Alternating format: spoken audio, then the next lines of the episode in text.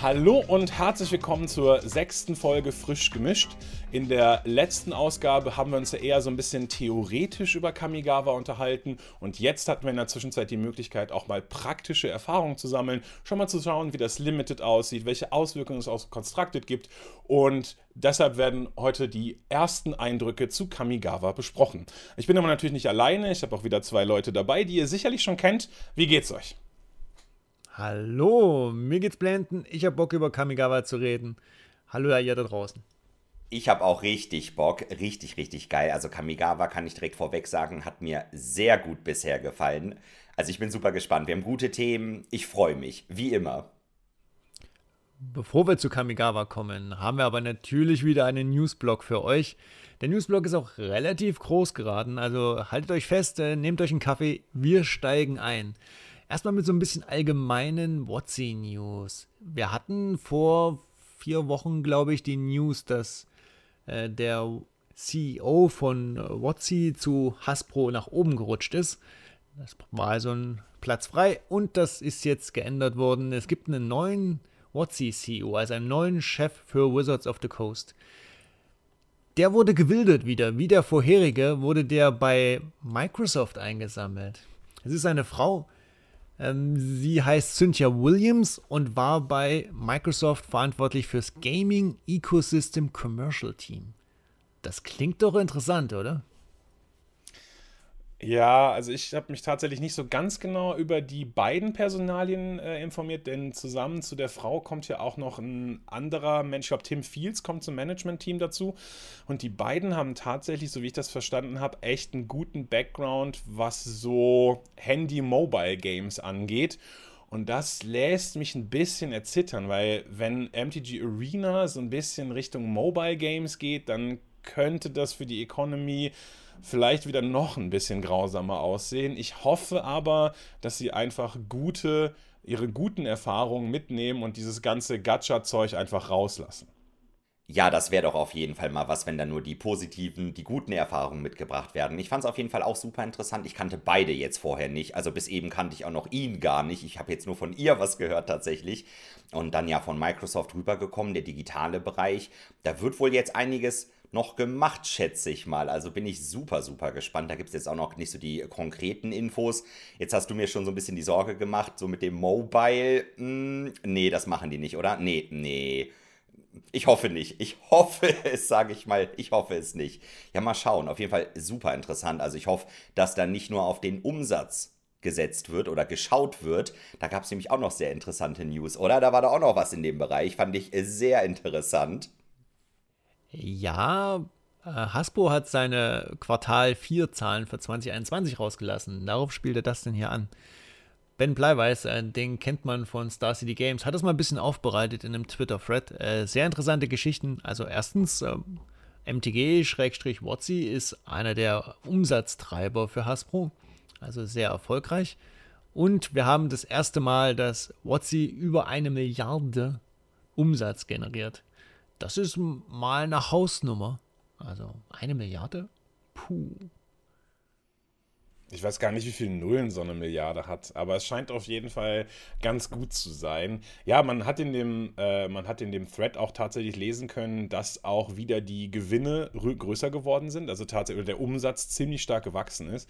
Man würde ja immer so meinen, oh, ein Kartenspiel, Corona, keine Zeit oder keine Möglichkeit, irgendwie Karten zu verkaufen.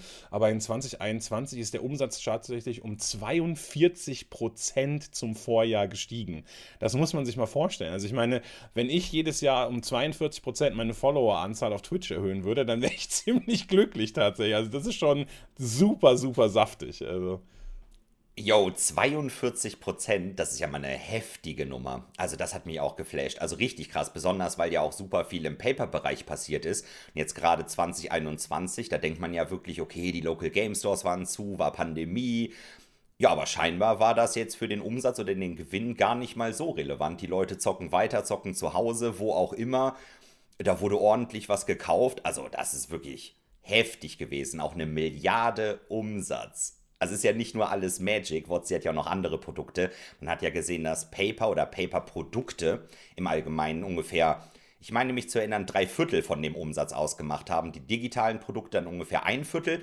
Und bei Paper, das ist natürlich nicht nur Paper Magic, da ist ja auch noch Dungeons and Dragons dabei, ein paar andere Sachen, aber, aber trotzdem. Magic ist super wichtig und ja, mal so eine Milliarde Umsatz.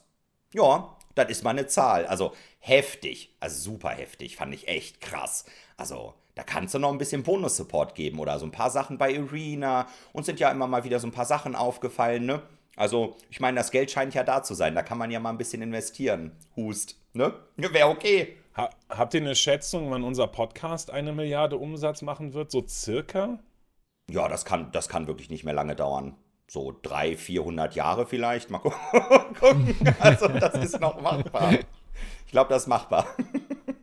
Interessant übrigens auch, dass äh, Ben geschrieben hat, dass die Digital Gaming Revenue, also das ist äh, Magic MTG Arena und Magic Online, dass das underperformt. Also eigentlich gerade konträr zu dem, was Kai gesagt hat. Man würde ja denken, äh, Pandemie und sowas, die Leute sitzen zu Hause und äh, benutzen eher die digitalen Clients. Es ist genau umgedreht. Die digitalen Clients äh, underperformen. Die Ursachen sind da, glaube ich, relativ offensichtlich. Äh, Economy, MTG Arena, äh, Look and Feel, Magic Online, so Geschichten. Ähm, und dann wirklich mit Papierkarten den Umsatz zu treiben. Das ist stark. Und das deutet natürlich auch darauf hin, dass äh, WotC einen toten Teufel tun wird, das Papierkartenspiel auch nur irgendwie zu gefährden. Sie werden also immer Schritte ergreifen, um das weiter stark zu halten. Ich glaube, sie profitieren auch davon, dass ähm, andere Spielformate wie Commander zum Beispiel jetzt zum Umsatztreiber geworden sind. Denken wir mal zurück. Früher war Standard das, was Karten verkauft hat. Deswegen gab es Standard, es wurde gedraftet, Standardkarten wurden verkauft. Das gibt es seit zwei Jahren quasi nicht mehr, Paper Standard. Und trotzdem wächst das. Ähm, das liegt tatsächlich daran, dass wir einfach mit Kartenvarianten und Commander Specials äh, vollgebombt werden, Secret Layers etc. pp. Und so kommt eins zum anderen. Eine Sache ist mir dazu noch eingefallen. Ich meine auf Twitter auch gelesen zu haben, dass jetzt so davon ausgegangen wird, wir werden halt, hast es eben gesagt, mit Produkten zugebombt, dass da wohl das Maximum erreicht ist. Es ist ja wirklich super viel spezielle Produkte rausgekommen. Extra was für Commander, dann Challenger-Decks, Starter-Decks hier. Es gibt wirklich für jeden Teil von Magic irgendwie ein Produkt. Es gibt, ja, so ab und zu kommen mal so ein paar Secret Layer noch raus, ne? Das sind ja auch so ein paar. Aber da habe ich jetzt gelesen, das ist wohl ausgeschöpft. Also, ich meine, für mich ist das schon tendenziell etwas zu viel, aber es scheint ja sehr gut zu laufen. Die Produkte werden gekauft. Und da bin ich mal wirklich gespannt, ob das wirklich das Maximum ist. Also, wir haben ja auch jedes Mal über die Secret Layer geredet. Wir haben schon unseren Tipp abgegeben. Mal schauen, Ende des Jahres, so also die Produktpalette, wie groß das dann wirklich ist und wie das weitergeht. Finde ich, da können wir auch mal ein Auge drauf haben. Ob da wirklich das Maximum erreicht ist, fände ich auf jeden Fall in Ordnung. Es ist jetzt schon so schwer, da hinterher zu sein. Also, das wäre doch auch mal interessant, ob das dann wirklich so ist. Ja, wir sollten da mal eine Auswertungsfolge machen. Das klingt nach einer guten Idee. Apropos Challenger Decks, es gibt ja jetzt auch wieder die Challenger Decks 2022 und was ist da passiert? Wir haben ein mono-weißes Agro-Deck mit einer wundervollen Karte namens Zufluchtort des Gesichtslosen, beziehungsweise besser bekannt als Faceless Haven. Die Karte hat ein Problem. Die ist gar nicht mehr legal im Standard. Aber trotzdem werden Challenger-Decks mit dieser vermeintlich illegalen Karte verkauft. Und Wizards hat eine wundervolle, wundervoll in Anführungszeichen, Lösung dafür gefunden. Natürlich kann man die Challenger-Decks weiter kaufen. Und wenn man dieses, ich glaube, es ist das mono-weiße Agro-Deck, weiterhin einfach in der Originalkonfiguration spielt, also keine Karte austauscht, dann bleibt ausnahmsweise für dieses Deck der Faceless Haven legal. Ist das nicht eine coole, elegante Lösung? super elegant. Ist ja nicht das erste Mal, dass das passiert ist. Also absolut nicht elegant. Aber da sieht man halt wieder mal, dass die Decks wirklich Monate im Voraus geplant werden. Dann kommt das Produkt raus und dann so, oh, ja, da ist eventuell eine gebannte Karte drin. Also ich meine, anders geht es ja nicht wirklich, wenn man das Produkt noch verkaufen will. Also ich finde das halt super unschön. Das hatten wir ja schon mal mit dem Stoneforge Mystic damals. Wir haben nochmal nachgeschaut eben in der Vorbesprechung. Das ist tatsächlich elf Jahre her. New Phyrexia Event Decks waren das, meine ich. Also krass, ich habe echt gedacht, ja, so fünf, sechs, sieben Jahre ist das schon her. Elf Jahre war das her, also gut, es ist jetzt wirklich seit längerer Zeit nicht mehr passiert, aber ja, es ist mal wieder passiert, finde ich immer lustig. Ja, der gute Faceless Haven. Ups, ja, kleines Upsi, würde ich mal sagen, ne? Seitens Watsi. Upsi, ups. Tatsächlich sogar diesmal mit einer etwas anderen Implikation, denn Stoneforge Mystic wurde sehr knapp davor gebannt. Und jetzt haben wir aber den Faceless Heaven, der ist schon gebannt. Was ist eigentlich, bis die Decks am 1. April rauskommen? Darf ich die 75 Karten dann im Standard jetzt schon spielen oder muss ich warten, bis das Deck rauskommt und ich darf erst ab dann die 75 Karten spielen? Hm, ich habe gar keine Antwort dazu gefunden. Gut, ich meine, wir können uns ja auch noch ein bisschen wieder um Kamigawa kümmern, denn eigentlich ist das Hauptthema auch Kamigawa und dazu haben wir tatsächlich auch ein paar News. Also keine Sorge, wir haben euch auch mit Kamigawa News äh, sozusagen was vorbereitet für euch. Da haben wir unter anderem die Visual Novel und die Augmented Reality Experience. Die Visual Novel, also in Kamigawa versuchen jetzt, glaube ich, versucht Wizards so eine ganz allumfassende Erfahrung zu machen. Ja, früher also zumindest als ich angefangen habe zu spielen, war das so, es gab vielleicht irgendwie einen kleinen Trailer, also wobei die auch erst später gekommen sind, aber es gab vielleicht einen kleinen Trailer und es gab halt das Set. Und dann hat sich das irgendwie immer weiter aufgebauscht und es gab irgendwie immer neue Dinge, die zu einem Set-Release eingeführt wurden. Und ich glaube, zu Kamigawa haben sie jetzt das größte, allumfassende Release aller Zeiten gemacht. Es gibt halt, wir haben den, wir haben die Visual Novel, die man spielen kann. Wir haben so eine Augmented Reality Experience, also so eine App, die man irgendwie im Browser oder auf dem Handy spielen kann. Es wird irgendwann vielleicht einen Soundtrack geben, den Trailer, es gab einen Teaser, es gibt einen Trailer, es gibt super viel. Also Kamigawa Release wird richtig, richtig, richtig krass zelebriert. Und das finde ich ganz spannend, dass man das zu Kamigawa macht. Hatte man so ein bisschen Angst, weil irgendwie das erste Kamigawa, auch wenn es Liebhaber gibt, ist doch so grundsätzlich nicht so gut angekommen in der Magic-Spielerschaft und hatte mir, scheiße, wir gehen wieder zu Kamigawa. Lass uns das so gut machen, mit so viel Produkt, dass auf jeden Fall jeder das gut finden wird? Oder was denkt ihr, warum gerade zu Kamigawa so viel aufgescheucht wird? Also ich glaube, das Thema Immersion, also in die Welt reinziehen, wird bei WotC immer größer geschrieben in letzter Zeit. Ähm, man sieht es ja auch an dem Produktvalue der, der äh, Preview-Streams sind das. Also wenn Jimmy Wong da irgendwie über irgendwelche Heavy Metal Interludes, äh, Kaltheim-Schiffe springt. Das ist, glaube ich, groß geschrieben. Was Kai vergessen hat, dafür hatten wir früher viel mehr Fiction um die Welten. Also wir hatten erstens Blöcke, die ganze Geschichten erzählt haben. Wir hatten mehr Story-Arcs, die länger getragen wurden. Also früher wurde es eher über die Story gemacht. Jetzt versucht man es wohl tatsächlich mit ähm, angelehnten Inhalten zu lösen, sage ich mal. Die Visual Novel, ich habe sie gesehen, ist jetzt eher so ein Klick, Klick, Klick äh, also nicht, was ich zwingend brauche. Gibt vermutlich Liebhaber, die sowas cool finden. Ähm, der Cinematic Trailer ist ganz okay geworden. Der Soundtrack kommt übrigens nicht vielleicht, den der Kai erwähnt hat. Der kommt am 18.02. raus. Das heißt, wenn ihr diese Folge hört, ist der schon verfügbar. Zum Beispiel auf Amazon ganz normal. Ich gehe mal davon aus, auch auf dem Streamingdienst eurer Wahl. Es gibt schon erste Previews zu den Tracks. Ähm, also auch so bunt gemischt, würde ich mal sagen. Das eine war jetzt eher so esoterisch mit Flötenmusik aus dem asiatischen Raum, das andere war eher so Synthi-Metal angehaucht, also äh, sehr interessant. Ich finde es cool, dass sie versuchen, verschiedene Dinge zu machen. Ich, das Geld ist ja offensichtlich da, haben wir gelernt. Da kann man sowas auch mal in die Hand nehmen. Ähm, das Highlight von den angelehnten Inhalten war für mich bis jetzt der japanische animierte Trailer. Äh, Anime-Style, das war richtig gut produziert, würde ich sagen. Der hat mir tatsächlich auch am besten gefallen, der japanische animierte Trailer, dass quasi dort nochmal extra Sachen produziert werden. Ich habe eben nochmal reingeschaut, unter anderem auch mit dem Bridge Studio zusammen produziert, kennen vielleicht einige von Attack on Titan die Serie oder auch der Film, die haben da auch mitgearbeitet und das sieht auch dementsprechend geil aus, muss ich sagen. Also mir hat das sehr gut gefallen, wenn nicht sogar am besten quasi aus diesem ganzen Kram, was da rausgekommen ist. Also der animierte Trailer, der japanische, das hat mir optisch sehr gut gefallen. Also finde ich super cool. Ich freue mich auf den Soundtrack. Das machen sie schon ganz gut. Also Wobei, das haben sie eigentlich immer ganz gut gemacht. Sei es jetzt Lore oder Story, je nachdem, was da gemacht wurde. Das wurde eigentlich schon immer sehr solide gemacht, würde ich mal sagen. Finde ich ganz geil. Also, das war jetzt wirklich auch mein persönliches Highlight, würde ich mal sagen. Der japanische Trailer. Richtig gut. Das ist tatsächlich auch wohl eine der Stärken von Magic the Gathering, Schrägstrich, äh, WotC. Was Grafiken, äh, Worldbuilding und so weiter betrifft, da sind sie einfach weit vorne. Also wenn man mal die Kartenspiele vergleicht, es gibt ja diverse andere äh, Competitors auf dem Markt äh, und gerade was die Karten-Artworks betrifft und was die Artworks generell betrifft, da ist Wizards schon weit vorne, oder? Da steckt es die anderen Spiele gut in die Tasche. Ja, ich spiele Wizards ja, ich, spiele Magic ja auch eigentlich nur wegen den Artworks. Also, nee, nee, aber ihr, ihr, habt schon recht. Also, die sehen wirklich immer toll aus. Viele Leute, viele Liebhaber sagen, ja, jedes Bild, jede Kreatur ist einfach ein Gemälde. Das ist so schön. Auch was du gesagt hast mit der Immersion, ne? dass Magic da immer mehr Wert drauf legt. Nicht zuletzt auch ein großer Teil ist dadurch da, dass einfach diese Karten so schön sind, dass man sich irgendwie da rein bewegen möchte. Ähm, und deshalb, ich finde auch den Animated Trailer mega cool. Ihr hattet vorhin noch kurz von der Story gesprochen, dass vorher sehr viel über die Blöcke erzählt wurde. Jetzt wird die Story ja so ein bisschen in dem Trailer dargestellt. Ich weiß nicht, ob das die akkurate Story ist tatsächlich, aber es stellt zumindest eine Story da. Ich will jetzt auch nicht zu viel spoilern. Ihr solltet euch auf jeden Fall mal äh, auf YouTube begeben und euch diesen Animated Trailer angucken. Der sieht mega schön aus.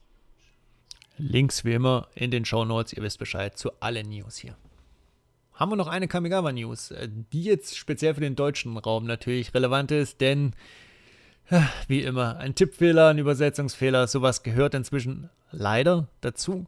Und es hat wieder eine Karte erwischt, die siebenschwänzige Mentorin. Seven-Tail Mentor im Englischen ist ein Fuchs Samurai für 4 Mana, 2-3, ist eigentlich eher eine Draft-Common, insofern vielleicht nicht ultra schlimm, aber man hat vergessen, dass die auch einen Trigger hat, wenn die Kreatur stirbt und eine Marke verteilt.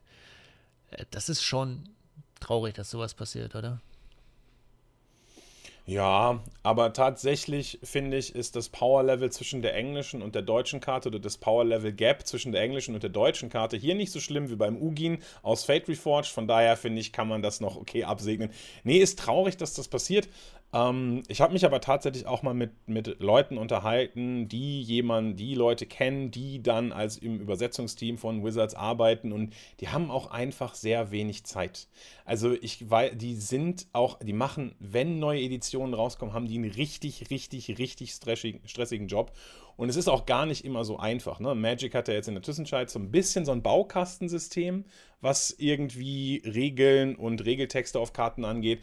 Aber trotzdem ist es, glaube ich, auch echt schwierig, das akkurat zu übersetzen. Und wenn man dann noch wenig Zeit hat, dann kann das auf jeden Fall mal passieren yo, den Menschen, die quasi direkt daran arbeiten, kann man auch eigentlich nie die Schuld geben. Also egal, mit welchem Thema ich mich mal so beschäftigt habe, sei das jetzt eine Animation, man guckt sich einen Film an, man denkt sich, oh, das CGI, oh, was war das denn? Oh, oh, das sieht aber nicht gut aus. Das ist meistens nie das Problem der Leute, die daran arbeiten. Die können meistens viel mehr. Es ist einfach immer dieser massive Zeitdruck ist halt das Business dahinter. Das ist mir schon ganz oft aufgefallen. Da sagen dann die Leute, ja, wenn ihr das anständig haben wollt, ne, das Set übersetzt, irgendwas animiert oder den Trailer richtig geil haben wollt, egal was in die Richtung, sagen wir mal, man sagt, ja, wir brauchen da zehn Tage für. Ja, dann kommt wahrscheinlich zurück, ihr habt zehn Stunden, alles klar, weiter geht's, so nach dem Motto. Und dann, ja, ähm, und dann passieren halt diese Fehler und ja, ich habe immer die Erfahrung gemacht, unter Zeitdruck passiert das einfach, ist halt super schade, ist halt auch super nervig, aber die Leute können einfach nichts dafür. Das ist immer der Businessdruck, der dahinter ist. Und ja, schade, schade, das ist aber immer das Problem und das finde ich dann halt viel nerviger, wenn man eine Karte jetzt nicht perfekt ist. Ja, ist nervig, okay, aber das müsste halt nicht wirklich sein, wenn man den Leuten irgendwie mehr Zeit geben würde. Ja, das ist irgendwie immer das Problem. Einfach schade. Ja, aber jetzt geht es dann auch richtig los mit Kamigawa. Zum Zeitpunkt der Aufnahme hatten wir ungefähr eine Woche Zeit, uns mal mit den Karten auseinanderzusetzen, ungefähr mal zu schauen, hey, was, wie geht denn im Limited, was geht denn da so ab? Gibt es schon irgendwelche tollen Kombinationen, die man im Constructed spielen kann? Standard, Modern, Historic, Pioneer. Gibt es da schon Implikationen von neuen Karten? Ich rede jetzt hier mal von, zum Beispiel von Boseiju, der sicherlich in jedem Constructed-Format auftreten wird. Wie sind da so, so eure Erfahrungen? Habt ihr das Set schon gedraftet? Ja, tatsächlich, aber noch nicht super oft. Ich habe bisher ein Sealed-Event gespielt und einen Draft. Hat super Spaß gemacht. Meine Performance war, ja, war okay. Zusammengezählt bin ich, glaube ich, 6-6 gegangen. 50% Winrate beim ersten Durchgang. War ich zufrieden. Ich sag mal, ich war zufrieden, völlig in Ordnung. Es macht aber sowas von Bock. Super schwer, super komplex. Also im Vergleich zu den letzten Jahren, würde ich wirklich sagen. Kamigawa hat mir schon lange nicht mehr so viel geboten. Also richtig geil. Ich freue mich wirklich auf die nächsten Events, die ich dann spielen werde werde. Ich weiß ja nicht, wie, wie viel ihr schon gespielt habt. Vielleicht kommt ja gleich noch so, ja, nee, nee, brauchst du gar nicht so oft spielen, ist gar nicht so crazy. Aber ich finde es bisher richtig, richtig cool, habe auch schon viele coole Karten gesehen. Aber ja, ich höre jetzt erstmal, was habt ihr denn noch so besonders im Bereich Limited zu sagen, bevor wir nochmal auf die Einzelkarten kommen? Ja, ich habe ein bisschen was unboxed bis jetzt, einen Draft allerdings erst gespielt und ich habe direkt irgendwie das Gefühl gehabt, es gibt so viele Playables irgendwie. Man hat am Schluss immer noch so viel zu cutten. Gefühlt ist inzwischen fast jede Karte irgendwie in einem Limited Deck playable. Äh, zumindest habe ich den Eindruck, aber ich glaube, der die meiste Zeit habe ich damit verbracht, so ein, zwei Streamern so, so, so vier R1S zuzuschauen, irgendwie auf Twitch, wie der zum Beispiel Limited spielt. Kai, wie lief's? Also, ich muss zu meiner Verteidigung sagen, ich habe auch erst 15 Drafts gemacht. Also von daher, und zwei Seals, glaube ich. Oder zwei oder drei Seals, ich bin mir nicht sicher. Aber natürlich, ähm, ich kann euch eure Ängste nehmen. Man kann das durchaus 15 Mal draften, 20 Mal draften, 30 Mal draften. Das wird immer noch Spaß machen. Das Set überzeugt durch die Komplexität. Es macht mega Bock. Ähm, ich habe ein kleines Problem mit Sealed. Fangen wir mit den kleinen Problemen an. Ich habe ein kleines Problem mit Sealed. Ähm, ich glaube, dass das Sealed-Format nicht ganz so geil ist. Und das hat einen einfachen Grund. Ich habe das Gefühl, dass das Format im Gegensatz zu Crimson Vow nicht so ultra, ultra bombenlastig ist. Es gibt welche, aber nicht so viele und nicht so prävalent und sehr synergieheftig. Also man will irgendwie die Ninjutsu-Karten zusammenkriegen. Man will Modified, man will Modified Payoffs haben. Man will aber vielleicht auch einfach Enchantment und Enchantment Payoffs haben. Und das machen, das, das führt dazu, dass das Power-Level der Karten einfach nur dann gut ist, wenn das in einem passenden synergetischen Environment ist. Und wenn man den Pool kriegt, der irgendwie ein Hans-Dampf in allem ist. Ja? Du hast so ein paar rot-schwarze Artefakte, du hast so ein paar grün-weiße Enchantments, ein paar Ninjas, vielleicht modifierst du auch noch drei, vier Kreaturen, aber nicht so richtig. Dann kannst du tendenziell nicht mit einem Sealed Pool mithalten, der einfach synergetisch seine Mechaniken zusammengekriegt hat. Weil die Power-Level-Diskrepanz von einem Ninja, der zum Beispiel nur Ninjutsu, was auch immer, irgendeinen Ninjutsu-Kosten hat, aber du hast super viele Enter the Battlefield-Effekte. Draw a Card, tap eine Kreatur und so weiter. Das macht diesen Ninja so viel besser als in einem Deck, wo du dir einfach eine große Kreatur zurück auf die Hand nehmen musst, wenn du Ninjutsu musst oder so. Das heißt, zielt finde ich nicht ganz so gut, weil es, aber das ist eigentlich kein Nachteil, weil das Set so super synergetisch ist. Beim Draften tritt das nicht ganz so häufig auf. Beim Draften kann man einfach kann man die Karte picken, von der man glaubt, dass sie am besten ins Deck passt, von der sie, mit der sie am höchsten Synergien hat. Von daher, das Draft-Format ist mega.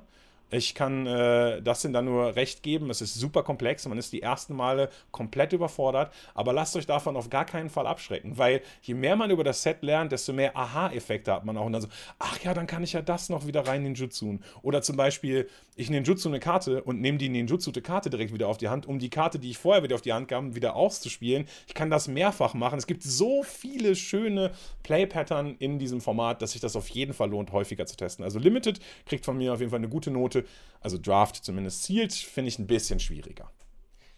Da würde ich gerne hinzufügen, ist Sealed nicht immer ein bisschen schwieriger. Ich finde immer, Sealed ist immer nett, so das erste Mal. Man muss sich nicht groß Gedanken machen, man kennt die Karten noch nicht. Ah, nehme ich jetzt den richtigen Pick?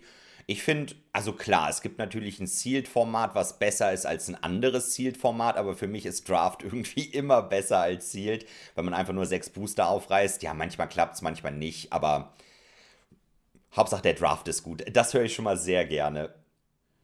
Also ich glaube halt auch, dass dieses Sealed-Format nicht sonderlich splashy ist. Das heißt, ihr habt nicht so viel Bock irgendwie was zu splashen. Ihr wollt in den Archetypes bleiben. Ähm, und das ist ja oft in Sealed-Formaten auch ein Thema, wie gut kann ich splashen, wie gut will ich splashen, funktionieren Good Stuff-Decks und äh, wie ich das bei Kai hier so raushöre, will man das hier also nicht. Also man will ja kein Good Stuff-Deck bauen, weil es einfach gegen Synergiedecks unterlegen ist, richtig? Ja, also ich meine, du kannst, wenn du ein sehr, sehr gutes Good Stuff Deck zusammenkriegst, kannst du ohne Probleme vier, fünffarbig im Sealed spielen. äh, du, du hast, es gibt ja die Common-Länder, die Common-Duels, es gibt Artefakte, die für beliebiges Mana tappen, es gibt den Artefakt-Landraussucher, dieses Terrarium. Also das Fixing ist schon ziemlich gut, aber auch da gilt halt wieder, dann brauchst du die Bomben und das Fixing. Und wenn du das hast, dann kannst du durchaus auch Five-Color gehen und mal so einen Kami War oder sowas spielen. Das geht schon, aber das kriegt man eben auch seltener zusammen. Und wenn man das nur so halbherzig macht und nur so ein paar okaye Karten splasht, dann ist man wieder eben den Synergiedecks unterlegen. Dabei fällt mir ein, wir haben ja am Wochenende, beziehungsweise wenn ihr diese Folge hört, dann war das schon Kopf an Kopf unser Two-Headed Giants Streamer Event. Das müsste dann ja eigentlich ziemlich coole Decks ergeben, oder? Weil wir die doppelte Anzahl an Boostern haben zum Aufmachen, dann sollte man die Synergien ziemlich gut beisammen bekommen. Dann sollte doch jeder der zwei Köpfe eigentlich mit ziemlich guten Synergiedecks da sitzen. Was meint ihr? Ich glaube, die Decks werden broken. Also ich glaube tatsächlich, wenn wir so viele so viele Packs haben, wird das unfassbar broken. Normalerweise hat man, soweit ich weiß, auch weniger. Also, denn ich meine, man hat, wenn das so ist, wenn man sechs, sechs, wenn man alleine spielt, hat man sechs Booster im Sealed. Wenn man Team Sealed spielt, also zu dritt hat man zwölf Booster. Und ich glaube, wenn man Twitter Giant Sealed spielt, hat man im Schnitt eigentlich acht Booster. Das heißt, mit zwei Pre-Release-Packs und der Promokarte müssten die Decks halt jeweils ziemlich busted werden. Da bin ich auch mal gespannt. Wir haben die Decks halt auch noch nicht gebaut. Wir wissen noch nicht, jetzt hier zum Zeitpunkt der Aufnahme, wie das genau aussehen wird. Aber wir haben verdächtig viele gute Karten wahrscheinlich am Start. Ich bin mal wirklich mal super gespannt. Bei Two-Headed Giant ja, zum Beispiel ist das Ninja-Deck, ist Ninjutsu wirklich so gut, weil es legen ja doppelt so viele Gegner, Kreaturen auch aufs Board. Ist dann schwerer zu interagieren, kann man dann wirklich ungeblockt angreifen. Also vielleicht wird das gute Ninjutsu-Deck dann gar nicht so stark sein im Two-Headed Giant. Ist halt wieder ein ganz anderer Spielmodus, freue ich mich auch drauf. Aber ich glaube mal, also die Kartenqualität wird auf jeden Fall ordentlich sein. Also es werden auf jeden Fall krasse Decks. Das steht auf jeden Fall fest. Ich bin gespannt. Jetzt können wir ja mal so ein bisschen in die Analyse gehen. Der Kai hat mal seinen generellen Eindruck da zum Besten gegeben. Wie sieht es denn aus mit den Farbkombinationen? Hast du da Präferenzen? Zeichnet sich ab, dass irgendwas besonders gut ist?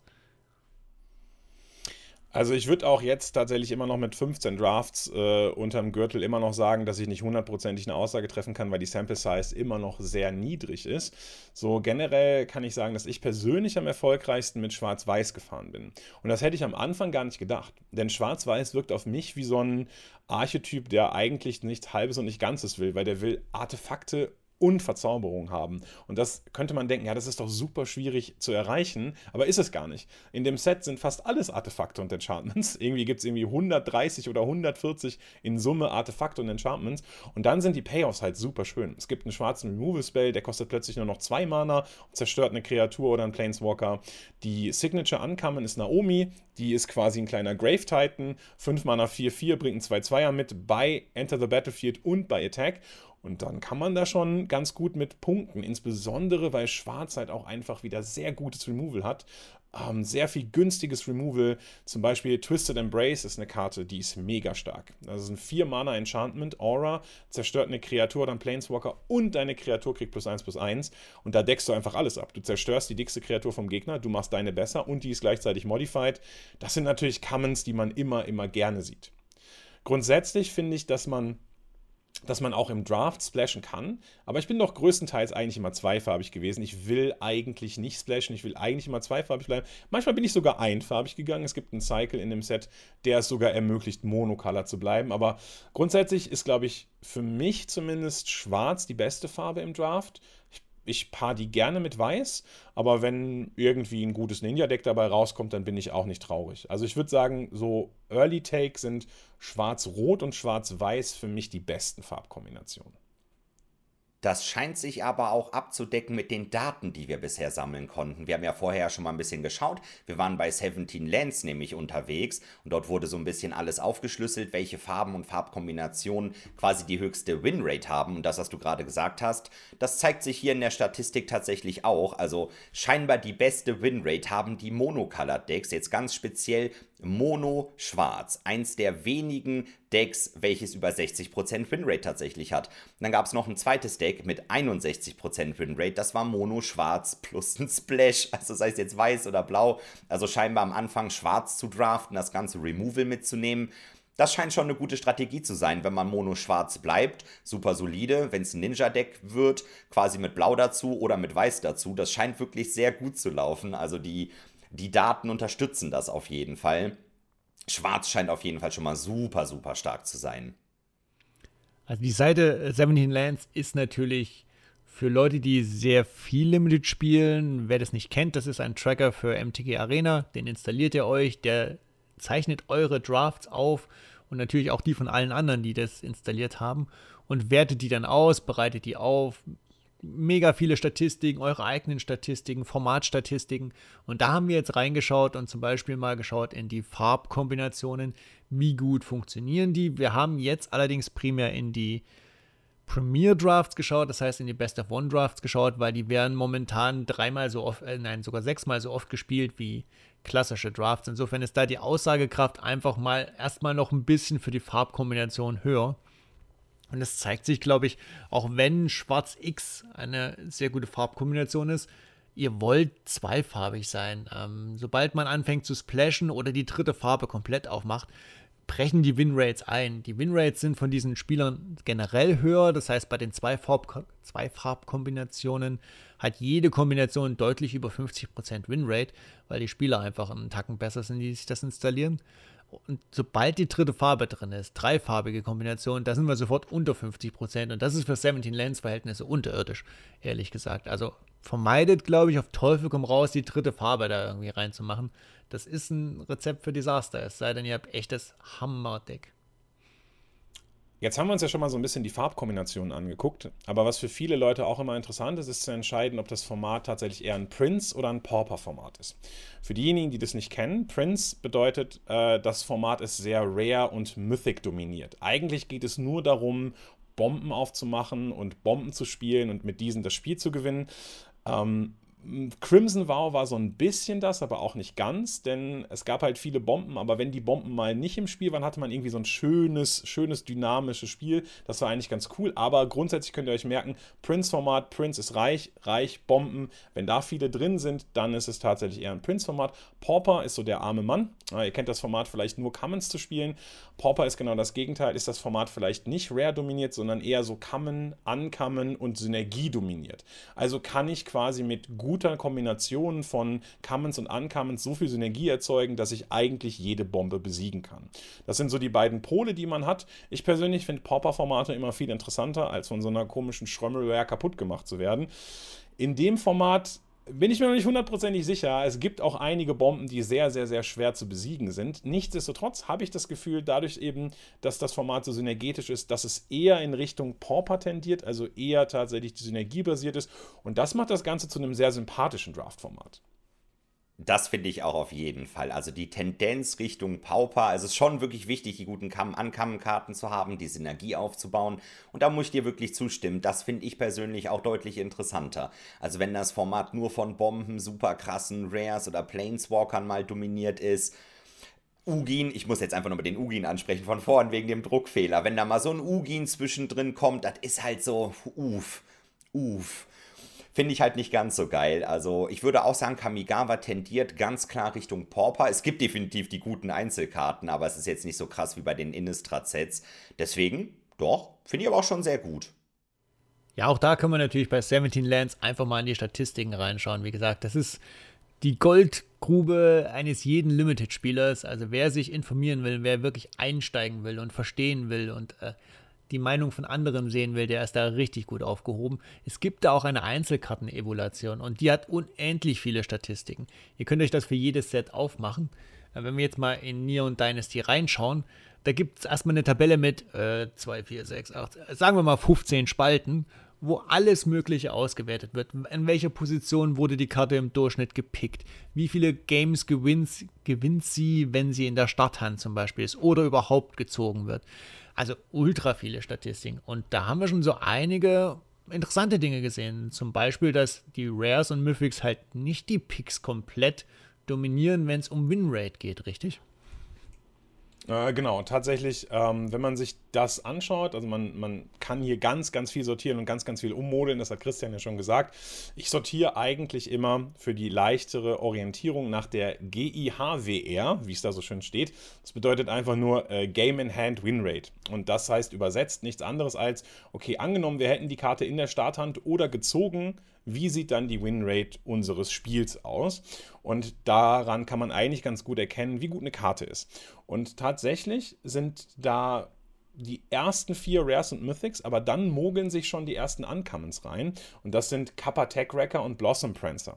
Da haben wir also einmal unseren Ninja Turtle, der, äh, der Death Touch hat und damit Artefakte und Enchantments zerstört. Und Blossom Prancer ist dieser 5-Mana 4-4 Elch, der uns entweder ein Enchantment oder eine Kreatur zieht oder uns 4 Life gaint.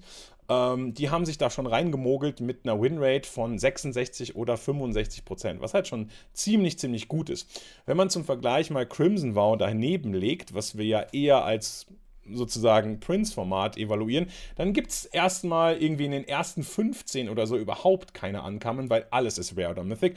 Und das ist halt nicht so schön für ein Format. Dementsprechend, je früher und je höher man bei den Winrates schon Uncommons oder Commons sieht, desto angenehmer ist das Format zu spielen. Grün scheint hier auf jeden Fall schon mal die besten Uncommons zu haben und die auch noch gleichzeitig die beste Karte überhaupt.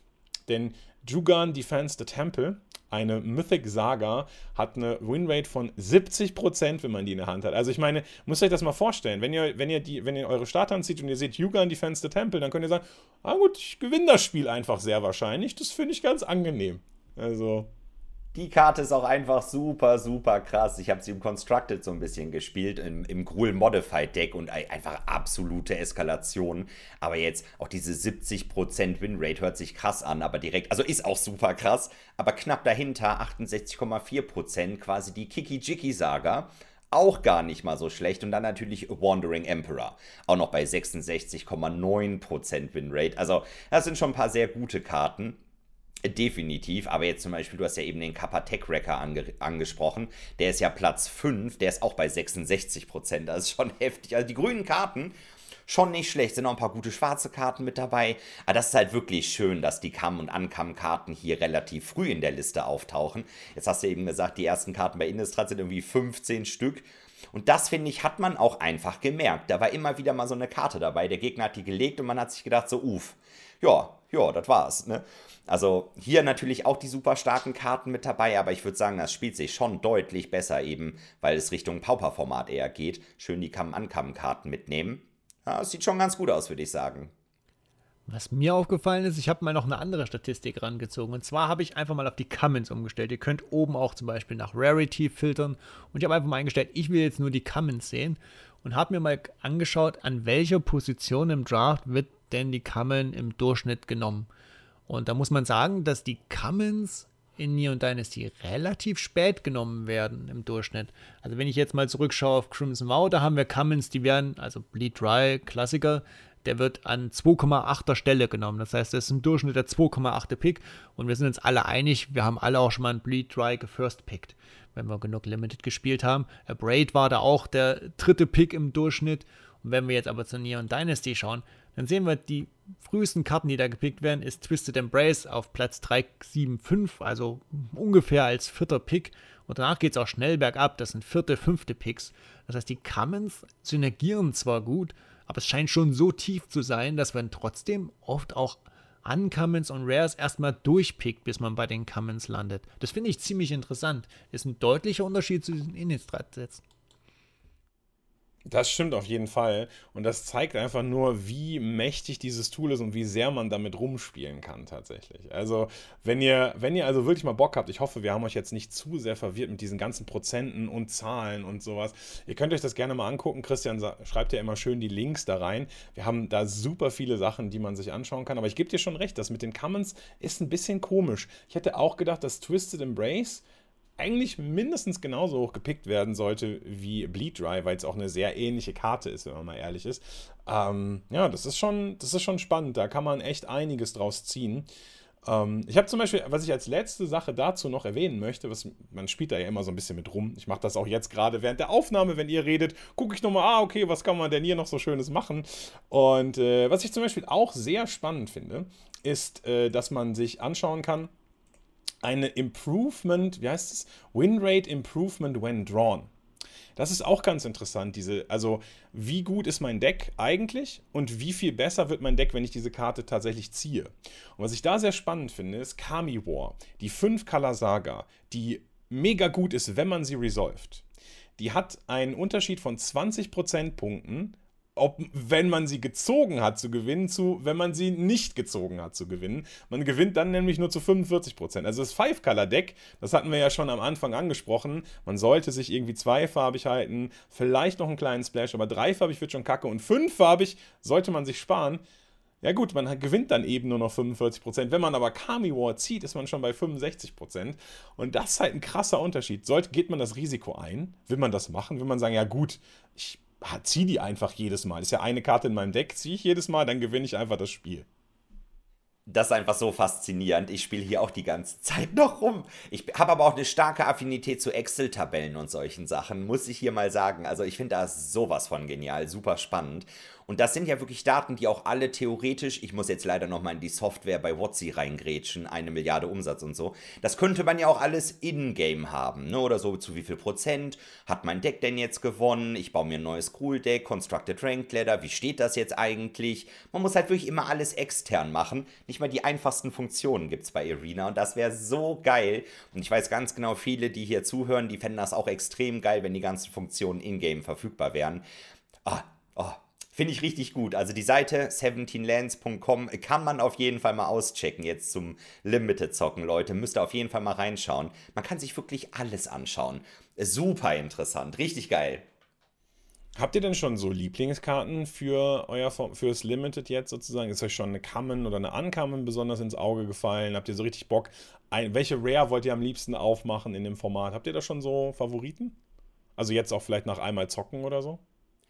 Also eine Sache, ich glaube, die blaue Schreinkarte, die hat einen Mill-Effekt. Ich sage ja immer, wenn man theoretisch Mill draften kann, will ich einmal Mill draften, weil es einfach ei, Spaß ei, macht. Ei, das würde ich schon ganz gerne einmal machen. Das muss ich einmal erwähnt haben. Das ist schon lustig, alternative Win-Condition im Limited halt zu zocken. Ansonsten Ninjas habe ich richtig Bock drauf. Da habe ich jetzt übelst kassiert allerdings leider, so wie ich mir das vorgestellt habe. Nur mein Gegner hatte das Deck, was ich gerne hätte.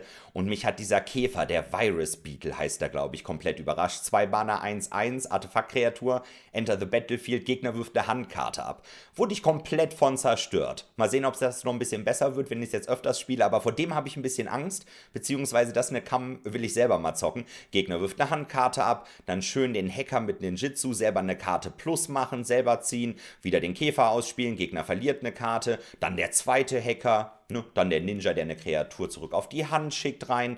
Also das hätte ich gerne. Das wurde jetzt gegen mich gemacht, das war ziemlich heftig, aber schon eine geile Karte. Und natürlich der Spirited Companion. Das war ja schon vorher eine meiner Lieblingskarten. So eine geile Kammenkarte. Alle zwei Mana 1-1er Kreaturen bei Magic mit dem ETB ziehen eine Karte liebe ich einfach. Und dann hier quasi noch die Synergie mit den Enchantress-Karten. Richtig geile Karte. Dann noch ein Hund, Hammer Artwork. Wirklich super gute Karte. Mag ich super gerne. Habe ich sogar gerade noch in Erinnerung. Äh, die Karte magst nicht nur du, die mögen viele. Das ist die vierthöchst gepickte Kammern ähm, laut 17 Lands. Also sehr interessant. Ich persönlich würde gerne mal diesen Optimus Prime ausprobieren. Die Rare, die irgendwie äh, vier Artefakte einsnackt und dann zum äh, dicken Beater wird und dann kommen sie aber wieder zurück. Ich hatte ihn tatsächlich äh, gepickt in meinem bisher einzigen Draft, aber nie auf der Hand, deswegen konnte ich es nie ausprobieren. Ähm, aber ich bin interessiert. Äh, man kann mich dafür begeistern. Ich habe ihn tatsächlich einmal gepickt. Äh, ich wollte ihn nicht picken, aber der Chat hat gesagt, ja, komm, warum? Ich meine, du hast jetzt mal die Gelegenheit. Dann habe ich ihn gepickt, den ganzen Draft nicht gesehen, die Spiele gewonnen, einmal gezogen, direkt verloren. Also ich bin mir nicht sicher, bin mir nicht sicher, wie gut Optimus Prime ist. Ich glaube, ich würde davon abraten, den zu picken und zu draften. Also ich hatte den Titan Core, das ist der Mac Titan Core, von dem wir reden, der dann später fusioniert in 10, 10, Flying Haze, Trample, Lifelink, Indestructible, glaube ich. Nee, ich weiß ich nicht, alles. Äh, ziemlich stark. Ich hatte ihn im Sealed Pool, hab's nicht geschafft, die Karte zusammenzubekommen. Aber ich kann schon mal bestätigen, ich wurde schon von einem umgetreten. Oh, okay. Achievement ja. unlocked. Gegner hat das aber auch super gut gespielt richtig gewartet, bis ich kein Removal mehr habe, bis ich ausgetappt bin und dann konnte ich wirklich gar nichts mehr machen und dann zack, alles zusammen fusioniert und dann wurde mir einfach für 10 ins Gesicht getreten. Ich war sofort tot. Aber war schon ein Erlebnis, sage ich mal. Einmal reicht, einmal reicht, ist okay. Ist da eine geile Animation auf Arena? Kommt da irgendwas Cooles oder werden die einfach nur zusammengepatscht? Weil das würde mich interessieren, ob da irgendwas Nices ist. Oh, das ist eine gute Frage. Ich glaube, eine Kleinigkeit passiert. Ich meine, wäre es jetzt eine super geile, krasse Animation, würde ich mich wahrscheinlich dran erinnern. Ich glaube, ist jetzt nicht so super heftig. Was mir aber aufgefallen ist, äh, su super guter Punkt. Hm, früher sind die Animationen für meinen Geschmack immer ein bisschen zu spät tatsächlich gekommen. Da hat man sich irgendwie eine geile Mythic Rare gecraftet oder ich habe dann ein Video aufgenommen oder so und keine Karte hatte eine Animation. Das kam dann erst irgendwie ein, zwei Monate später. Da wurden dann irgendwelche Animationen noch reingepatcht. Das hat mich immer gewundert. Jetzt haben schon einige Karten Animationen. Also fühlt sich zumindest so an für mich, dass jetzt schon mehr Animationen verfügbar sind als früher. Und das finde ich ziemlich gut. Also endlich, sage ich mal, endlich. Da habe ich direkt was, was mich nervt. Die Animation von den Sagen, die zu Kreaturen werden, dauert mir viel zu lange. Das ist schon wieder fast äh, DK-Zombie-Niveau, die dann ja gepatcht werden musste, die Animation, weil sie einfach zu lange gedauert hat bitte auch bei den sagen, ich habe ja nichts dagegen, wenn die sich so Glitch-Effekt und sie werden zur Kreatur, alles cute, aber doch ein bisschen schneller, oder? Oh, ich finde es eigentlich okay tatsächlich. Bei den Decay-Zombies bin ich auf jeden Fall bei dir. Das war unerträglich. Vor allen Dingen, wenn man dann irgendwie 10 gesackt hat oder sowas. Da geht's noch, finde ich. Aber ja, es ist schon eher auf der längeren Seite. Bin ich bei dir. Aber gut, okay. Ich denke, wir haben uns jetzt genug über Kamigawa Limited unterhalten. Wie sieht es denn im Constructed aus? Haben wir da schon irgendwelche Einflüsse feststellen können? Hat sich das bewahrheitet, was wir gesagt haben? Sind die Karten, von denen wir denken, dass sie Constructed umwerfen werden, auch passiert? Habt ihr schon Standard Alchemy, Historic, Pioneer Modern, Legacy, Vintage? Habt ihr da schon irgendwas gezockt? Habt ihr schon irgendwelche Informationen über coole Karten, die aus Neon Dynasty dazugekommen sind? Also direkt eine Sache vorweg. Ich glaube, das überrascht uns alle nicht. Die Channel-Länder, die tauchen wirklich in allen Formaten durchgehend einfach auf. Aber ich glaube, das können wir hier mal so festhalten quasi. Channel-Länder sehr gut, hat sich bestätigt. Müssen wir, glaube ich, nicht super lange drüber reden. Also wirklich in jedem Format. Ich habe mir Legacy-Decks angeschaut. Also ich meine, jedes Deck, was zumindest irgendwie noch ein Slot frei hat, warum sollte man nicht das Channel dann spielen? Haben wir drüber geredet, hat sich bestätigt. Die Dinger tauchen einfach überall auf. Schon mal. Ich glaube auch, dass Tribal Land ist in vielen Arena-Tribal-Decks schon aufgetaucht, was einfach ein äh, klares Upgrade ist gegenüber manchen anderen Ländern, die da gespielt wurden, weil es halt aktivierte Fähigkeiten einfach auch bezahlt und das ist halt schon was wert, ne? Auf jeden Fall, ja. Ja, ich persönlich war tatsächlich ein bisschen überrascht, denn äh, mit einer Karte, die ich so gar nicht auf dem Schirm hatte, äh, Greasefang, Okiba Boss, also ist die 1 äh, schwarz-weiße 4-3 Red Rogue, glaube ich, ich weiß gar nicht, Red Ninja-Karte. Ähm, wenn die sozusagen im Beginning of Combat darf man sich ein Vehikel aus dem Graveyard wieder aufs Battlefield holen und das kriegt Haste. Dann muss man es allerdings am Ende des Zuges wieder auf die Hand nehmen. Und da hätte man schon vielleicht drauf kommen können, dass die Karte vielleicht ein bisschen broken ist, je teurer und je besser die Vehikel werden. Im Standard tatsächlich kann man das gut mit dem Cadillac spielen. Einfach den Cadillac irgendwie discarden und dann einfach aufs Battlefield bringen. Netterweise hat Greasefang auch 4 Power. Das heißt, er crewt auch relativ gut eigentlich jedes handelsübliche Vehikel. Und wenn man dann eine, wenn man eine Chariot mit Haste zurückbringt, dann hat man einfach nach dem Combat hat man schöne Takt und hat einfach sechs, äh, drei Katzen da liegen. Klar, man kriegt die Seekers Chariot wieder auf die Hand, aber nichtsdestotrotz hat man auf jeden Fall ordentlich Bordpräsenz aufgebaut und es hindert einen ja niemand daran, Chariot nächste Runde nochmal auszuspielen. Es kann auch brokener werden tatsächlich, denn im Historic gibt es sowas wie die Pahelion 2. Pahelion 2 irgendwie ein 8-Mana-Vehikel, Crew 4, alle Keywords, die man sich vorstellen kann, Flying, Vigilance, dies, das. Und wenn die Pahelion angreift, erzeugt man, soweit ich weiß, zwei Engelspielsteine, die auch liegen bleiben. Ja, man kann also im man kann also ganz gut im Historic einfach die Katzen upgraden zu 4-4 Engeln. Und das ist ziemlich busted, wenn man Turn 3 plötzlich mit so einer Pahelion 2 angreift. Wobei da immer noch die Frage bleibt, was ist mit Pahelion 1 passiert? Ich weiß es bis heute nicht. Ich weiß es einfach bis heute nicht. Also, erstens, natürlich ist Greasefang äh, ein Pilot. Hm? Klar. Kein Ninja oder Rogue, ein Pilot dass Kai das übersehen konnte. Das ist schon eine ziemliche Freche, dass er auch noch dazu vier Power hat und so ziemlich jedes Vehicle crewen kann, was es da gibt.